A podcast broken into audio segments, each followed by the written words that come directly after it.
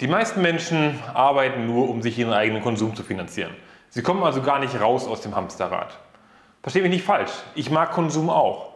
Aber ich weiß eben, welchen Konsum ich mir leisten kann und welchen ich mir nicht leisten kann. Bei den meisten Menschen ist es so, wirklich, sie arbeiten, arbeiten, arbeiten, am Ende des Monats ist kein Geld mehr da. Selbst wenn sie eine Gehaltserhöhung bekommen, arbeiten sie, arbeiten sie, arbeiten sie, erhalten mehr Gehalt und kurioserweise ist dann auch kein Geld mehr da.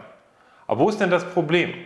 Das Problem ist, mit steigendem Einkommen steigt auch das Konsumverhalten. Das heißt, man macht sich keine Gedanken über das Konsumverhalten und es steigt ganz automatisch.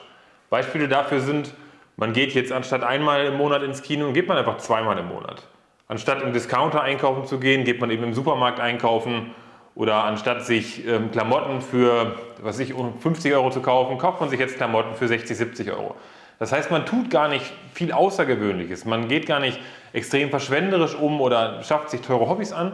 Nein, man nimmt einfach das, was man sowieso schon ausgibt und gibt eben prozentual mehr dafür aus. Deswegen hat man auch das Problem und denkt die ganze Zeit, Mensch, wie kann das denn sein? Wie kann das sein, dass ich mehr Geld verdiene, aber am Ende des Monats gar nicht, nicht mehr Geld übrig ist?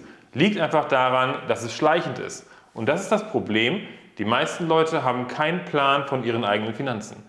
Sie beschäftigen sich einfach nicht mit ihrem Konsumverhalten und denken überhaupt nicht darüber nach, was vielleicht möglich wäre, wie viel Geld man sparen könnte und ob diese Ausgaben für Produkt A, Produkt B oder für äh, Produkt C überhaupt nötig sind. Das kann man ändern. Und wie entscheidend es sein kann, wenn man nur ein paar hundert Euro jeden Monat spart, das möchte ich jetzt an diesem Beispiel einmal sagen. Okay, für diese Rechnung nehmen wir an, ein Haushaltseinkommen von netto 2500 Euro. Das ist jetzt ein durchschnittliches Haushaltseinkommen. Das spielt für die Rechnung auch gar nicht so eine Rolle, aber ich möchte damit sagen, dass es jetzt kein riesengroßes Vermögen notwendig ist, um das sparen zu können. Also, wir haben ein Haushaltseinkommen von 2500 Euro netto, haben Ausgaben für Miete, Strom und so weiter und es bleibt trotzdem jetzt, wenn man seine Finanzen im Griff hat, ein Sparpotenzial von 200 Euro. Viele würden sagen, okay, mit 200 Euro kann man noch kein Vermögen erwirtschaften. Dann schauen wir hier. 200 Euro unter, also Steuern werden nicht berücksichtigt. Ja? 200 Euro jeden Monat angelegt über 10 Jahre zu einem durchschnittlichen Zinssatz von 7%. 7% ist sehr realistisch, aber an der Börse kann man weitaus mehr verdienen, man kann auch weniger verdienen, aber im Mittel sind es, sagen wir mal, 7%. Also nochmal zusammengefasst, 200 Euro spart man jeden Monat, Spardauer sind 10 Jahre, und der Zinssatz sind 7% und Steuern werden nicht berücksichtigt. Was hat man also nach diesen 10 Jahren? Nach diesen 10 Jahren hat man knapp 33.000 Euro angespart. Davon sind 24.000 Euro über die Einzahlung gelaufen, also 10 Jahre mal die 200 Euro im Monat und man hat ca. 9.000 Euro an Zinsen erwirtschaftet. Das muss man sich mal vorstellen. Mit 200 Euro schafft man es, knapp 34.000 Euro zu erwirtschaften, fast aus dem Nichts. Diese 200 Euro hätte man sonst einfach so ausgegeben. Die 200 Euro wären gar nicht aufgefallen. Einmal Kino, einmal ein bisschen mehr einkaufen, dann vielleicht ein paar neue Schuhe und das war's. Also für Konsum ausgegeben. Wenn man sich aber seine Finanzen oder wenn man sich seinen Finanzen bewusst ist und seinen Ausgaben und seinem Konsumverhalten bewusst ist, ist es möglich, mit nur 200 Euro 34.000 Euro anzusparen. Jetzt schauen wir noch mal ein anderes Beispiel. Wie wäre das jetzt, wenn du eine Gehaltserhöhung hast und eben nicht das Geld, was du mehr verdienst, konsumierst? Oder wie ist es, wenn du einfach noch mehr bei den angenommenen 2500 Euro Haushaltseinkommen, wenn du dann nicht nur 200 Euro, sondern wenn du deine Finanzen so strukturierst, dass du 400 Euro sparen kannst. Selbes Beispiel. Außer dass wir anstatt 200 nun 400 nehmen. Also nochmal 400 Euro, 10 Jahre Anlagehorizont, 7% Verzinsung. Was ist da das Ergebnis? Wir haben 66.000 Euro knapp 66.000 Euro in den 10 Jahren angespart durch einen Sparbetrag von 400 Euro monatlich.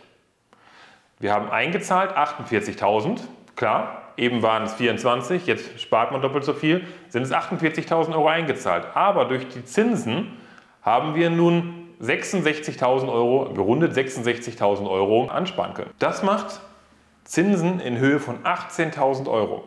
Was ich damit klar machen möchte ist, wenn man 200 Euro oder 400 Euro, man kann natürlich auch noch 500, 600 Euro, man kann das natürlich hochrechnen für sich selber, aber wenn man einen gewissen Betrag regelmäßig mit einspart, also spart und zurücklegt, das in seine Haushaltsausgaben mit einkalkuliert, ist es möglich, in 10 Jahren 66.000 Euro anzusparen. Also ein kleines Vermögen für sich aufzubauen.